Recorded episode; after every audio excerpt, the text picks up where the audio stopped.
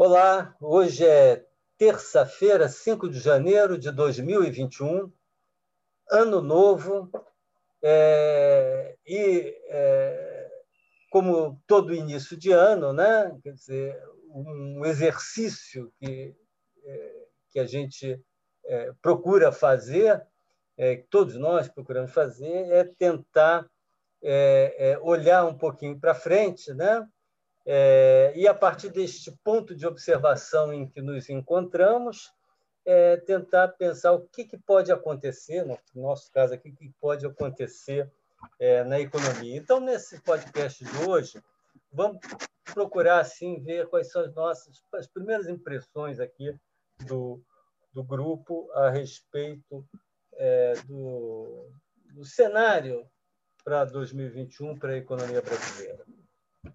Eu queria é, só, assim, a título de introdução, destacar é, é, dois pontos, né, duas, duas, questões que podem, que, que, digamos assim, que vão estar influenciando é, a economia em 2021 e que tem a ver com, com, com, com análises que a gente vem, vem fazendo ao longo do ano passado.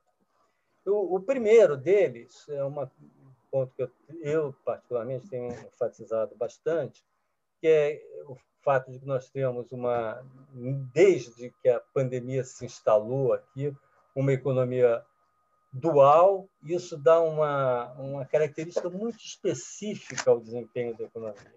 A economia dual porque tem um setor que está travado, que está semi-interditado é, pelas por razões de saúde, né, de saúde pública, é, e isso aí basicamente é, esses setores estão localizados dentro dos serviços, é, com destaque, por exemplo, os serviços prestados às famílias, né, onde o contato próximo está impedindo né, a prestação e, e o risco né, da transmissão por contato próximo estão impedindo a prestação desse serviço, né?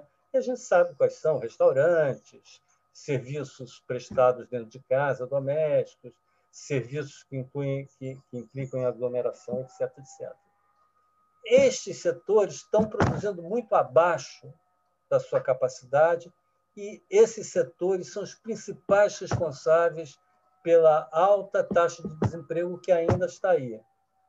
E mais importante, o desemprego aí só vai ser recuperado na medida em que nós tenhamos é, uma solução para a epidemia, que todos nós sabemos que é a vacina. Tá? Então, a questão da vacina é crucial neste ponto. E há um outro segmento da economia que vai razoavelmente bem. Na verdade, em muitos segmentos, nós estamos presenciando até um excesso de demanda, né? com pressões sobre preço, inflação é, é, pressão inflacionária importante. A gente pode citar aqui o setor de insumos, como aços, materiais como papelão, materiais de embalagem, é, é, materiais de construção, muitos, muitos bens é, eletroeletrônicos, etc., onde há um excesso de demanda e um aumento de, às vezes, incapacidade de, se atender à demanda e preço em ascensão. É, é, então, isso, inclusive, cria um ambiente favorável ao repasse, do, por exemplo, da taxa de câmbio, da alta de, da taxa de câmbio que ocorreu no ano passado.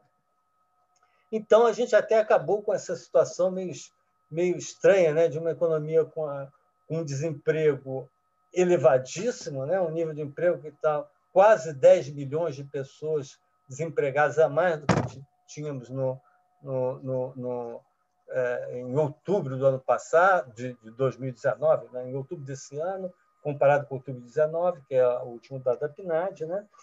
E, mas e, e, e, tendo um aumento da inflação, que foi o que ocorreu nesse final de ano e que continuará ocorrendo ainda é, até é, ao, ao, longo ainda de muitos meses nesse primeiro semestre, e isso aqui vai ser é, objeto é, de comentários aqui do grupo. Né? Então, de um lado, nós temos isso, quer dizer, a economia é, vai crescer, a gente vai, isso aqui vai ser comentado, né? um crescimento modesto, mas que modesto ao longo do ano, mas que vai se acabar refletivamente, é, é, por razões estatísticas, levando a uma taxa até que razoavelmente alta. É, vamos ter isso, mas durante um bom período, uma boa parte do primeiro semestre, a produção ainda travada e o desemprego ainda alto num é, setor amplo da economia, na, basicamente é, em segmentos dos, das atividades de serviço.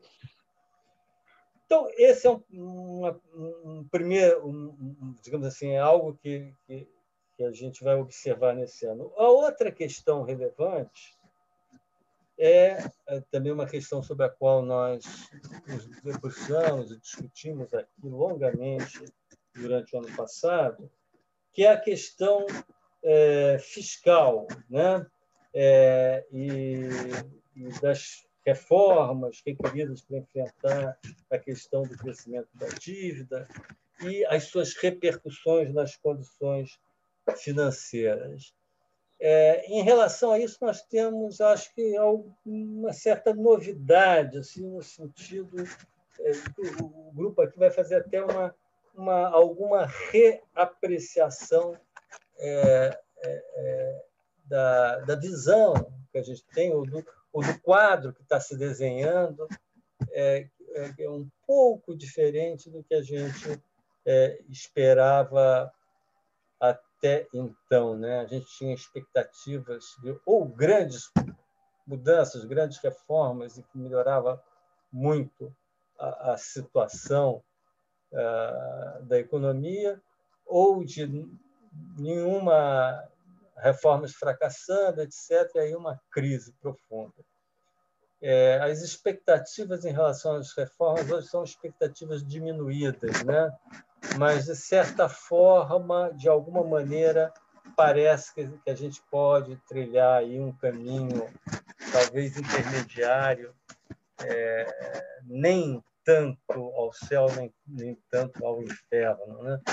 É, então, ah, feitas essas considerações aqui iniciais, eu gostaria é, de ouvir aqui os nossos colegas do grupo de conjuntura a respeito é, do como eles estão vendo aí a partir de hoje, né, é, esse cenário para o ano de 2021 para a economia brasileira. Bom, eu vou é, destacar alguns aspectos específicos da situação atual da economia brasileira nesse início de ano, que nos dão elementos para pensar o que pode acontecer em 2021. É, um primeiro aspecto que serve como pano de fundo para a gente ter presente é o seguinte: o Francisco já tocou nisso no ano passado, é que o crescimento em 2021 vai ser muito favorecido pelo chamado carregamento estatístico de 2020 para 2021.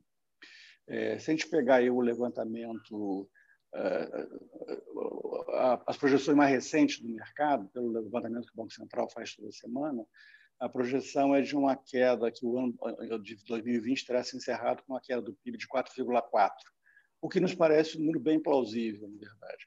É, a, se isso se confirmar, é, nós teríamos um crescimento, uma, um carregamento estatístico de 3,2%, que é bem elevado. O que, que significa isso? Quarto trimestre do ano passado terá ficado 3,2% acima da média do ano passado, o que quer dizer que, mesmo dentro de 2021, não tendo crescimento algum, a economia ficando parada, o PIB trimestral médio de 2021 seria, portanto, igual ao quarto trimestre de 2020 e, portanto, 3,2% é, maior que a média de 2020. Portanto, nós teríamos aí um, um crescimento por essa métrica, que é a métrica usual para medir crescimento do ano, ano contra ano, média contra média mesmo, é, é, com 3,2%, sem que nada tivesse passado do ano em termos de crescimento, estagnação. Então, a economia já parte desse patamar é, elevado.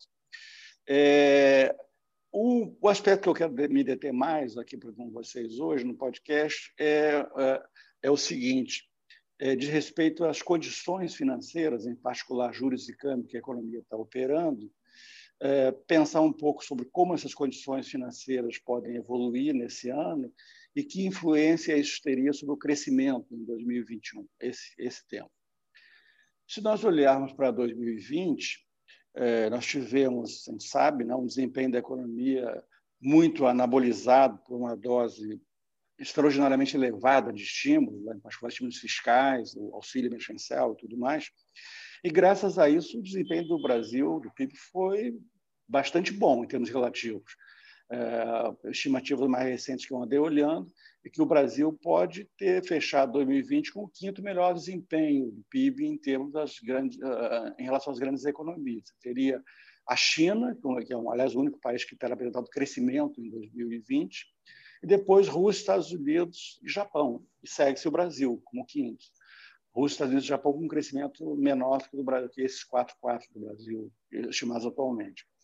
Então, é, é um desempenho é, favorável desse ponto de vista. Agora, a contraface disso é o quê? Um fortíssimo aumento da dívida pública e a incerteza que isso gera em relação à possibilidade da volta atrás de uma volta ao regime de austeridade fiscal em 2021 compatível com o crescimento, com o controle da dívida pública. Essa é a grande incerteza. É, a equipe econômica tem dado tem reiteradamente defendido a volta a esse regime de gastos rigidamente controlado pelo teto. Eh, a posição do Bolsonaro tem sido muito mais ambígua e isso tem alimentado, na verdade, incerteza sobre o assunto. Então, nós estamos nessa posição. O fato é que, por conta dessa incerteza sobre essa volta a um regime fiscal de austeridade, é, nós tivemos até setembro, até outubro, basicamente, uma, uma, uma elevação fortíssima do dólar, dos juros futuros, uma elevação é, descolada da média dos países emergentes para pior, refletindo em grande medida por conta dessa incerteza fiscal, que foi a contraface do mega estímulo fiscal. Então, esse é o ponto. Agora, a questão toda, e aí entramos já no terreno de como é que a gente está hoje, é que de novembro para cá esse quadro tem melhorado substancialmente, esse quadro das condições financeiras. Isso vem na, na esteira da mudança, da virada do cenário internacional, a partir da eleição do Biden, da questão das vacinas, eh, gerando um otimismo em relação ao crescimento da economia mundial em 2021. Eh, em, geral, as projeções estão de um crescimento eh, acima de 5%, alguns falam até em crescimento do PIB mundial acima de 6%. então, há uma expectativa otimista em relação ao crescimento da economia mundial.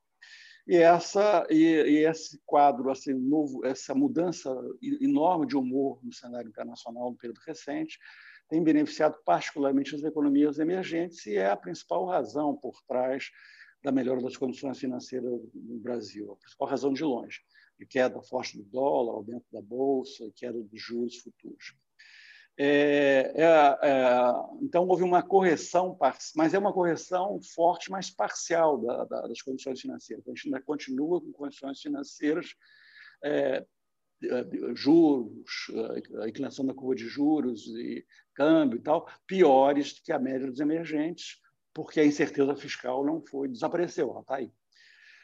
É, no caso específico dos juros futuros, que caíram de forma significativa também no período recente, é, é, e essa é a variável, aliás, mais sensível à incerteza fiscal, é, também houve um fator doméstico que contribuiu. O fator doméstico foi o governo ter decidido não prorrogar o auxílio emergencial nesse início de ano, e, e, o fato também de que estamos vivendo uma trégua do ponto de vista da questão política, da questão fiscal, à espera da retomada dos trabalhos do Congresso em fevereiro, onde tudo será retomado, a discussão do orçamento e da PEC de ajuste fiscal e tudo mais. Então, estamos vendo um período de trégua e o grande temor de uma prorrogação do auxílio sem respaldo de medidas fiscais é, que, de algum modo, apontassem, compensassem, no ponto de vista das expectativas, o efeito negativo do, de mais gastos e mais dívida pública, é, esse, esse, esse não houve.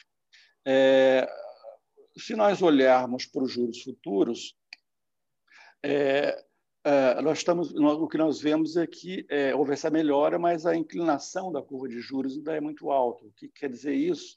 Nós temos uma distância muito grande ainda entre os juros longos, tipo 10 anos, e a taxa Selic, e isso é um indicador de baixa é, previsibilidade da economia, é, o que afeta principalmente uma variável que é chave para o PIB potencial nos próximos anos, que é a taxa de investimentos. Então, nós temos um, um comportamento dos juros ainda muito desfavorável, em particular para essa variável investimento. É, agora, se a gente olha os juros futuros mais curtos, até três anos, é, e que são os juros mais relevantes para o comportamento do PIB no curto prazo, aí o quadro é diferente. Nós temos um, um juros que nos parecem, embora envolvendo prêmios de risco também, por causa da incerteza fiscal, nos parecem compatíveis com um desempenho razoável da economia é, é, no curto prazo. Então, é, é será, seria um desempenho fatalmente muito dependente do consumo das famílias, dado que a contribuição de investimento ainda seria relativamente modesta face ao que ocorreu em outras retomadas. Então, esse é o quadro que a gente tem.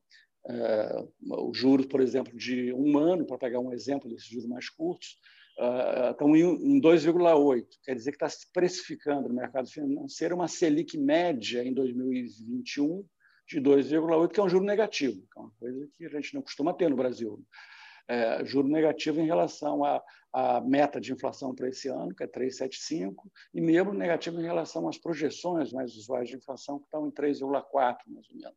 É, é um juro negativo, que é, obviamente, um, uma coisa positiva para a atividade econômica. É, a questão que se coloca em relação aos juros futuros, e aí a taxa eu queria explorar aqui mais no final, a questão que se coloca em relação aos juros futuros e ao comportamento do câmbio, na verdade, câmbio e juros futuros costumam caminhar em direções parecidas, na verdade. É, a questão que se coloca é se essas condições financeiras atuais, que passaram por essa melhora relevante de novembro para cá, se elas são sustentáveis, na verdade, essa é a questão. O que que esses juros futuros e tudo mais, o câmbio, estão precificando, afinal? Será que eles estão precificando que o governo vai manter rigidamente o teto dos gastos? Muitos acham que é isso que está sendo precificado. É, se for, eu, não me parece que é isso que está sendo precificado. Mas se eu estiver enganado, se for isso que está sendo precificado, aí há motivos para preocupação, porque há, há grande chance, na nossa opinião, aí não falando só não só minha, mas do grupo, é, do teto não ser, não poder ser mantido rigidamente. Então, nesse caso, se, essa, se as condições financeiras atuais estiverem precificando teto rigidamente mantido e isso não vai ocorrer, como, achamos que não vai ocorrer, aí teríamos um risco de uma piora nas condições financeiras nos próximos meses, que teria impacto negativo sobre a inflação e, e o crescimento da economia. Então, é isso que a gente tem que analisar. A nossa preocupação em relação à questão uh, a maneira como a gente está vendo que vai acontecer a partir da retomada dos trabalhos no Congresso, que vão ser basicamente dois temas né, dominantes, né? a definição, afinal, do que é o orçamento para 2021 e uh, o destino da PEC de ajuste fiscal, a chamada PEC emergencial, é, que, que, é o que deve ser a primeira a ser apreciada, é, é, a minha visão é, é que em relação a esses dois aspectos, eu acho que, as, que vão sair resultados que não são exatamente o que, o que os defensores, do, os que acham que tudo depende do teto ser mantido rigidamente, que, que acham que não há espaço nenhum para a flexibilização do teto, veriam com muita preocupação. Que é o seguinte: eu acho que há uma grande chance do o Congresso é, é, definir de alguma maneira algum artifício legal para créditos extraordinários, extrateto, porque acho que a Margarida pode comentar um pouco isso, o orçamento está muito comprimido, é, é, a, a, a, eu acho que a, gota d'água nesse processo de dificuldade para manter o teto, tal como está esse ano, é o aumento do salário mínimo, quando o orçamento foi enviado no final de agosto, a previsão era de um salário mínimo de 1.067, ele foi definido agora em 1.100, um impacto muito forte nas despesas, que já estavam muito comprimidas, então, é, por esse lado, é muito difícil manter o teto é, é, do, do, do, dos gastos. Sem contar que tudo Ô, indica Caio, que vai haver uma forte Caio, pressão política. Ah. Só para a gente ter uma sensibilidade para a importância desse argumento, quer dizer, em relação à época do, do orçamento para agora, são 33 reais a mais no salário mínimo. Né? Cada real a mais ele tem que impacto na, é, 355 milhões de reais. Então, é um aumento então, grande. Dá uns 10 bilhões, é uma coisa dessa ordem. É, é uma, uma coisa dessa ordem. Então, a gente é, já tinha despesas discricionárias que estavam no osso, na, na versão original do orçamento, o salário mínimo da 1.067, estava em 92 bilhões, e agora vai, vão ser muito menores do que isso. Então, isso é uma questão. A outra questão é que, de pressão sobre o teto, além dessa, do, do aumento do salário mínimo muito acima do que estava esperando até poucos meses atrás, por conta, na verdade, do aumento do NPC, que é o indexador do salário mínimo. É, a outra questão, é, é, é eu estava falando da questão do, do teto, né? Do, a outra, assim, a outra pressão sobre o teto, a outra pressão sobre o teto, óbvia, é a pressão para se reintroduzir algum tipo de auxílio emergencial redimensionado, obviamente, transitório, obviamente, para ser compatível com a manutenção formal do regime de teto, mas vai ser uma pressão provavelmente forte, política, inclusive porque é, os dados da PNAD mostram que a população ocupada está muito abaixo do que era pré-pandemia, a massa, a massa de rendimento do trabalho efetivamente recebida muito abaixo. Então, esse, essa súbita supressão do auxílio vai ser muito complicada econômica, social e politicamente. Então, por todas essas razões, é muito improvável que se pense que o teto será mantido rigidamente sem uh, despesas, uh, sem que se créditos extraordinários para despesas extratelas.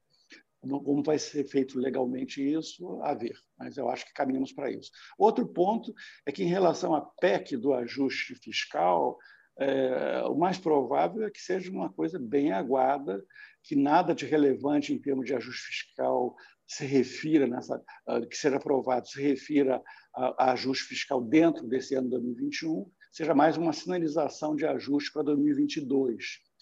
Então, é, esse é o, o, desfecho mais provável da, da, no Congresso, tanto da PEC quanto da questão do, do respeitar rigidamente o teto ou não. É, a questão é como o, mercado financeiro vai reagir a isso. Quer dizer, eu, é, até um tempo, eu retomaria, eu não quero me alongar muito nisso, posso deixar para a semana que vem, até pouco tempo atrás, é um pouco na linha que o Francisco colocou na introdução, da gente estar revendo um pouco algumas posições, eu tinha uma visão muito pessimista sobre os efeitos de um desfecho desse tipo que está se desenhando.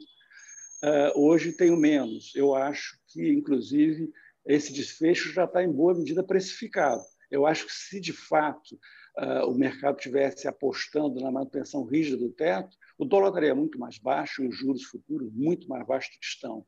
Eu acho que eles já estão precificando esse cenário. Eu acho que eles não vão ser surpreendidos por esses desfechos que eu estou enunciando aqui. É, então, é por isso que eu acho que é, não vejo por aí um grande problema. Claro que existe esse, o risco sempre existe, da, da, do desfecho no Congresso ser uma, uma, solução muito mal recebida do ponto de vista fiscal. Esse, esse risco não está fora de questão, só não acho mais provável. Aliás, a propósito disso, o Banco Central, pela primeira vez no seu relatório de inflação, trimestral de inflação, agora de dezembro, é, é, tentou quantificar um pouco esse cenário alternativo onde a coisa fiscal é mal recebida, a solução dada no Congresso é mal recebida e, e considera que a inflação iria para 6,5%. Nesse caso, o câmbio subiria bastante tudo mais. Seria um outro cenário totalmente diferente do que o próprio Banco Central tem. O Banco Central trabalha com inflação 3,4% e, e, e crescimento do PIB 3,8%, que são cenários que nos parecem bem plausíveis, digo de passagem. É, se, se, tivesse, se eu tiver certo nessa avaliação de que é, o, esse desfecho da questão fiscal do Congresso não vai mexer muito com as condições financeiras para pior. É, então, é, é, eu diria que, agora para encerrar mesmo, a última coisa é que é, é, eu, eu, eu se eu estiver correto nessa avaliação sobre como é que as condições financeiras vão evoluir a partir do desfecho das negociações no Congresso, do orçamento e da PEC do ajuste, eu acho que, na verdade, o risco maior para a economia não viria daí, mas ainda da questão da pandemia. Então, a gente tem que ver, é, toda a questão vai ser uh, como vai, a que ritmo vai se processar a vacinação no país e qual vai ser a percepção ao longo do ano, tempo necessário para o país ir normalizando a atividade econômica, em particular serviço, que é crucial para a questão do mercado de trabalho, por exemplo. Então, são temas que é, me parece que, se eu tiver correto sobre o desfecho da questão fiscal e sua relação as condições financeiras, as preocupações todas se deslocam para esse tema crucial, que é a evolução da pandemia no país e o êxito maior ou menor da, do processo de vacinação em massa. Então, ficaria por aqui. É. Eu gostaria de colocar algumas questões aí em relação ao que o Caio já colocou, né? É que tudo isso é muito frustrante, né? porque, na verdade, o que a gente está colocando aqui para vocês agora é que, eventualmente, nesse ano que está entrando, a gente até vai conseguir crescer aí 3,5%, 3,8%, né? porque as condições financeiras vão estar um pouco mergulhadas aí nesse ambiente internacional de muito maior liquidez, mais otimismo, e a vacinação, a luta contra esse leão feroz que foi o coronavírus. Agora, é decepcionante porque, de fato, essa questão do fiscal ela não vai estar nem um pouco resolvida, como o Caio colocou, qualquer coisa que o Congresso aprove, a gente acha que vai ser aguado, ou seja, nenhum ajuste fiscal estrutural, vai ser basicamente em cima de um não aumento para o salário do funcionário. A gente tem que pensar algumas questões a médio e longo prazo. Né? Nós temos três despesas no orçamento, que são INSS, pessoal e BPC, benefício da prestação continuada, que é a lei do idoso, que consomem 70% da despesa primária. E esse número, em 2021, vai ser um pouquinho maior. Por quê? Porque a despesa com o INSS ainda cresce acima do teto do gasto. Então, está ganhando participação relativa por alguns anos, por conta da reforma da Previdência. Nós temos regras de transição, então, os efeitos maiores da reforma vão ser sentidos daqui a dois, três, quatro anos. Né? Então, é lamentável, embora a gente considere hoje que a economia brasileira, este ano, vai conseguir crescer aí um pouquinho, né? 3,5, 3,8, tem um carregamento estatístico muito significativo, mas o problema fiscal está aí. Está aí e a gente não enfrentou, então, eventualmente, a gente vai sair de um novo desse governo em 2022 o mesmo problema. Insisto, um país que tem três despesas que consomem 70% das suas despesas primárias não tem política fiscal, não tem. Está tudo comprometido. Onde 30% das despesas incluem todas as demais despesas que a sociedade quer o tempo todo. Saúde, educação, investimento. O investimento está no osso. Então, é um problema gravíssimo que a gente só está adiando. Né? Infelizmente, tem sido assim no Brasil. A gente não está fazendo escolhas, que era o que a gente deveria começar a fazer. Esse é o meu recado. E aí, é, Margarida, é, eu concordo totalmente. E a, e a, incerteza fiscal ela tem um custo muito grande no sentido de que é, a, afeta a taxa de investimento, o investimento na economia e, portanto, a taxa de investimento, investimento em relação ao PIB, ah, comprometendo o PIB potencial. Então, a gente pode ter um, Uh, a gente tem um cenário de curto prazo onde mantemos a cabeça fora d'água, é. um crescimento que, na verdade, é, um, é, é o crescimento é uma, quase uma estagnação, ele é um crescimento é. por uma herança estatística do ano passado. E a gente mantém esse quadro e tal, mas o investimento provavelmente vai crescer não, é, o padrão das retomadas anteriores era sempre o um investimento disparando, crescendo muito mais do que o PIB. A gente deve agora, agora o investimento crescendo em linha com o PIB. Assim. Enquanto assim. a gente não faz nenhuma mexida nessas despesas obrigatórias que a gente tinha que fazer, e a gente não faz, cada ano que passa é pior. Por quê? Porque é. a despesa obrigatória, que hoje representa 94% da despesa primária, 73% dessa despesa tem cláusulas próprias de indexação. Então, essa despesa obrigatória, 94%, 73% dela, cresce sozinha. Então, ela está aumentando a sua participação relativa na estrutura de gasto primário a cada ano que passa, e as estatísticas mostram isso o tempo todo. Então, daqui a dois anos, a gente vai estar com um orçamento mais enrijecido do que a gente tem hoje, mais difícil de mexer.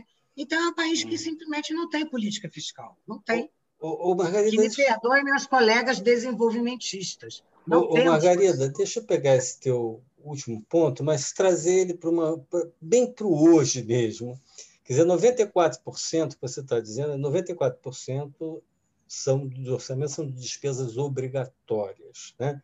sendo que 70 e poucos. Três. Três é são despesa por... obrigatória indexada. Indexada. É, é, o Caio estava comentando aqui que o salário mínimo, é, originalmente, no orçamento inicial, estava sendo. É, tinha uma determinada correção, e, na verdade, agora, é, pelo, é, o, o, esse reajuste para 1.100 significa R$ reais a mais. Uhum. Sendo que cada real a mais é, são mais é, 300 e tantos milhões, então você pode colocar aí mais 10 bilhões nestas despesas, nesses 94%. É isso em relação então, isso ao espreme. Em relação é, isso ao agosto. Em relação é. ao, ao, ao, de dezembro, já foi um pouquinho mais também. Isso é. espreme ainda mais aquele resto. É. Né? E aí a pergunta tá é a seguinte: esse resto dá. Quer dizer, aí é que o tanto tá. então, você, Vamos Como é que nós estamos em relação é, a isso? Então, nós temos aí algumas estimativas, que tudo são estimativas. Algumas estimativas mais otimistas dizem, olha, com 92 bilhões de reais de despesas discricionárias, dá para funcionar. O que, que são despesas discricionárias? São aquelas que o governo pode cortar, mas que não são tão assim. Então, ali tem investimento público, que pode cortar, mas também tem todo o custeio da máquina pública, que não pode cortar. Senão a gente não fica sem energia elétrica nas universidades. A gente fica sem emissão de passaporte. A gente fica sem controle de tráfego aéreo. Ou seja, não dá para cortar. É o custeio da máquina pública.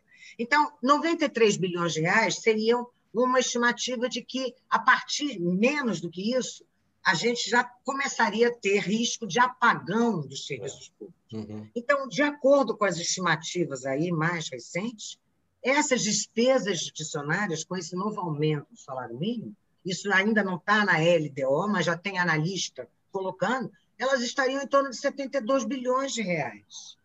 Ou seja, muito abaixo daquele mínimo que se requer.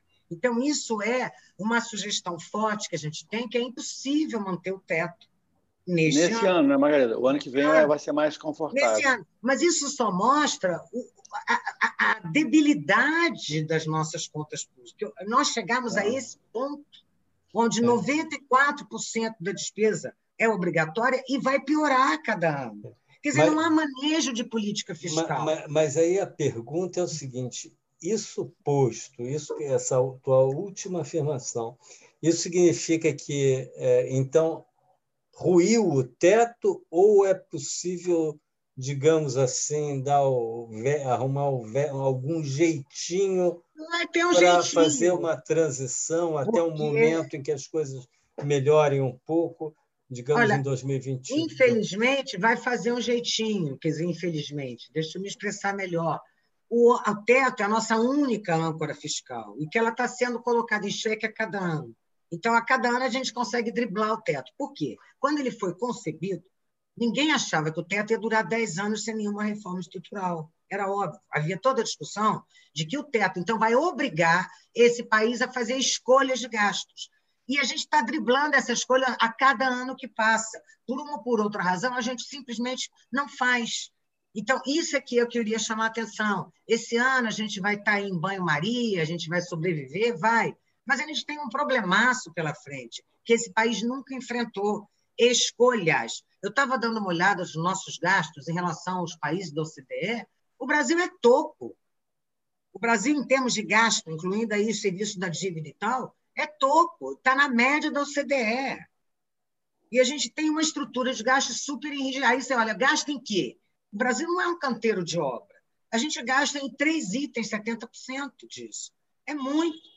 É algo que não se sustenta. Infelizmente, a gente sabe disso os números mostram isso.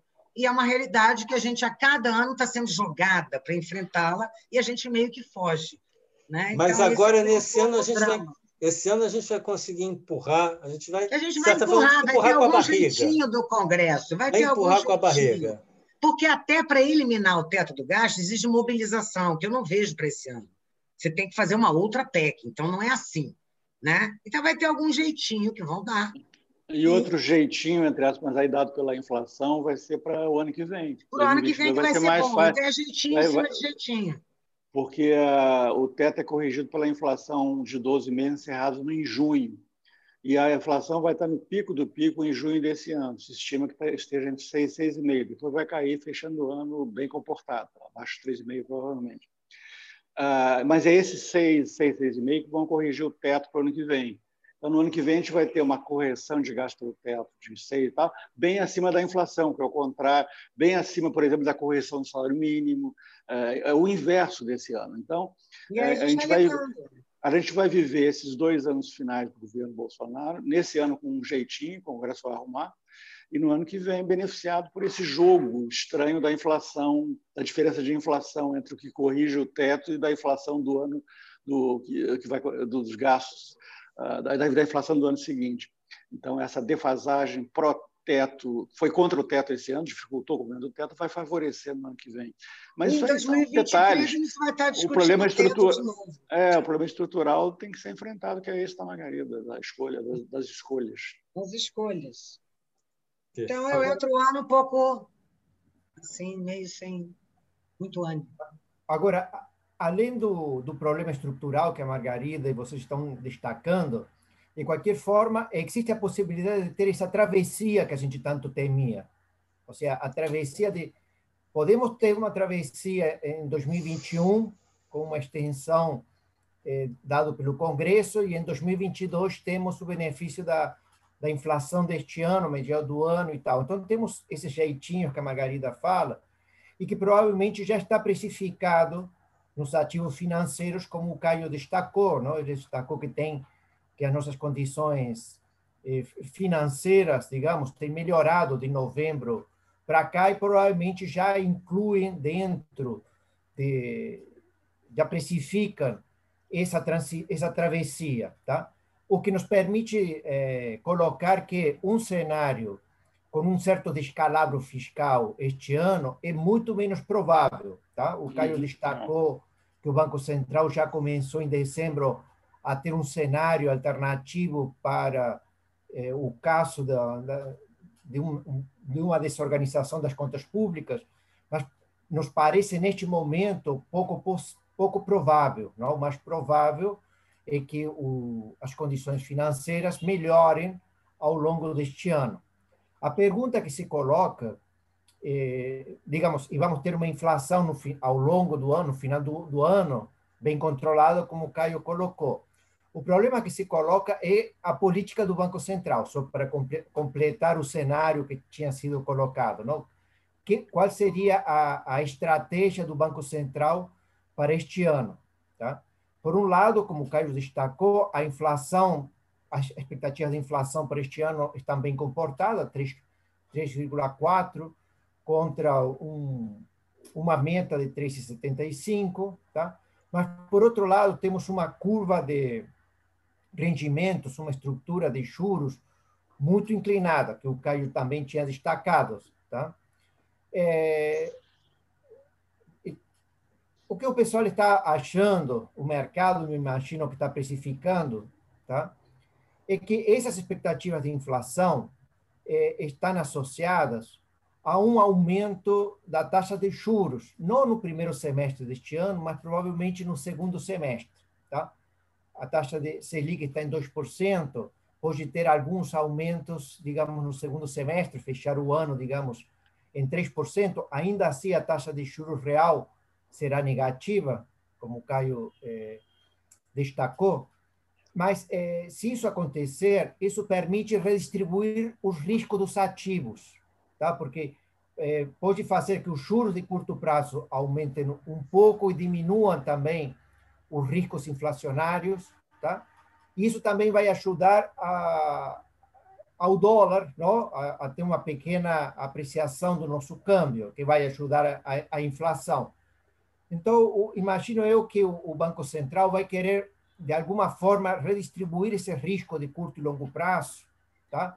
tornar a curva de rendimentos um pouquinho mais horizontal, menos inclinada, aumentando os juros. Tá? Isso também ajuda a reduzir alguns prêmios de risco é, de longo prazo. Tá? Então, se esse for o, o cenário do Banco Central, digamos, suavizar os juros, não, ou seja, não deixar os juros curtos tão abaixo dos juros longos, tão inclinada a curva de, de rendimento, é, e ele começar a ter aumento no segundo semestre, em algum momento deste primeiro semestre, ele vai ter que mudar sua orientação futura, não o forward guidance, porque ele tinha anunciado de que manteria os juros baixos durante um tempo prolongado, tá? Em algum momento, o Banco Central tem uma reunião agora dia 20 de janeiro, provavelmente não é um bom momento ainda para mudar a orientação futura. Mas as próximas reuniões vão ser no dia eh, 17 de março e 5 de maio. Tá? Provavelmente, em alguma dessas duas reuniões, 17 de março e 5 de maio, o Banco Central comece a mudar, a retirar o forward guidance da sua como instrumento de política, tá?